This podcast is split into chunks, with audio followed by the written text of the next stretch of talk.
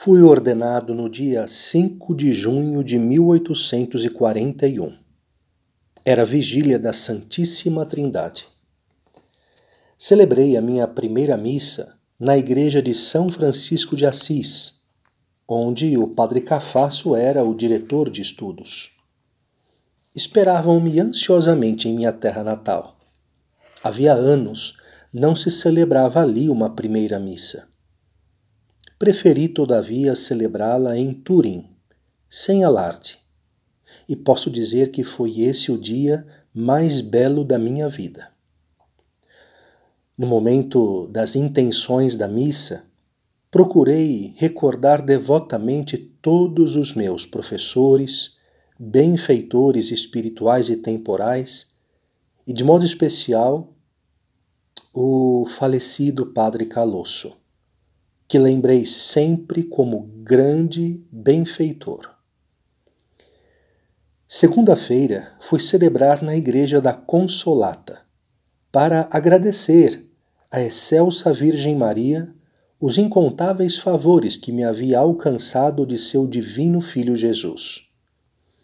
Terça-feira fui a Chieri e celebrei a missa na igreja de São Domingos, onde vivia ainda meu antigo professor, o padre Diusiana, que me aguardava com um paterno afeto.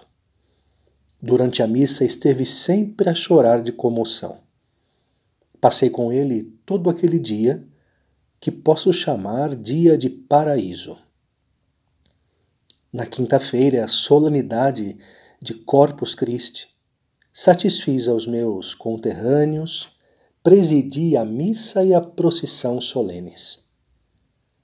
O pároco convidou meus parentes para o almoço, bem como o clero e as autoridades do povoado. Todos tomaram parte na alegria, pois eu era muito querido de meus concidadãos, e todos ficavam satisfeitos com tudo que pudesse ser bom para mim. À noitinha voltei para minha família. Quando, porém, cheguei perto de casa e vi o lugar do sonho dos nove anos, não pude conter as lágrimas e disse: Quão maravilhosos são os desígnios da divina providência!